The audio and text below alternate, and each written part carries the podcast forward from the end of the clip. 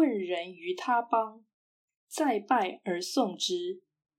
康子馈要，拜而受之，曰：“丘未达，不敢尝。”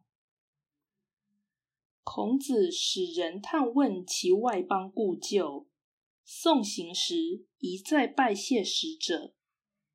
季康子送药来，孔子拜谢而收下，说：“我懂得不够，不敢就尝。”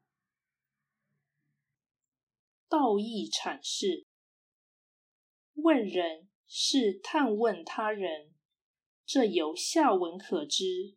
乃是前使问候，不是亲自拜访。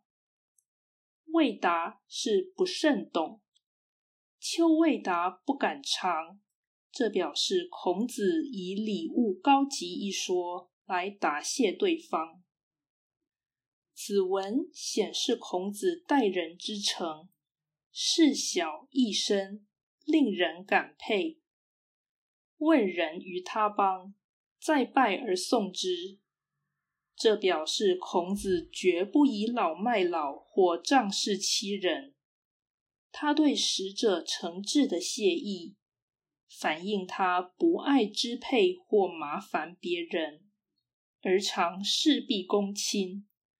这是朴实认命的态度，且此举又有借以传达他对远方之人。真挚关心的意思，此种精神也呈现于他以承担的态度接受不实用的礼物。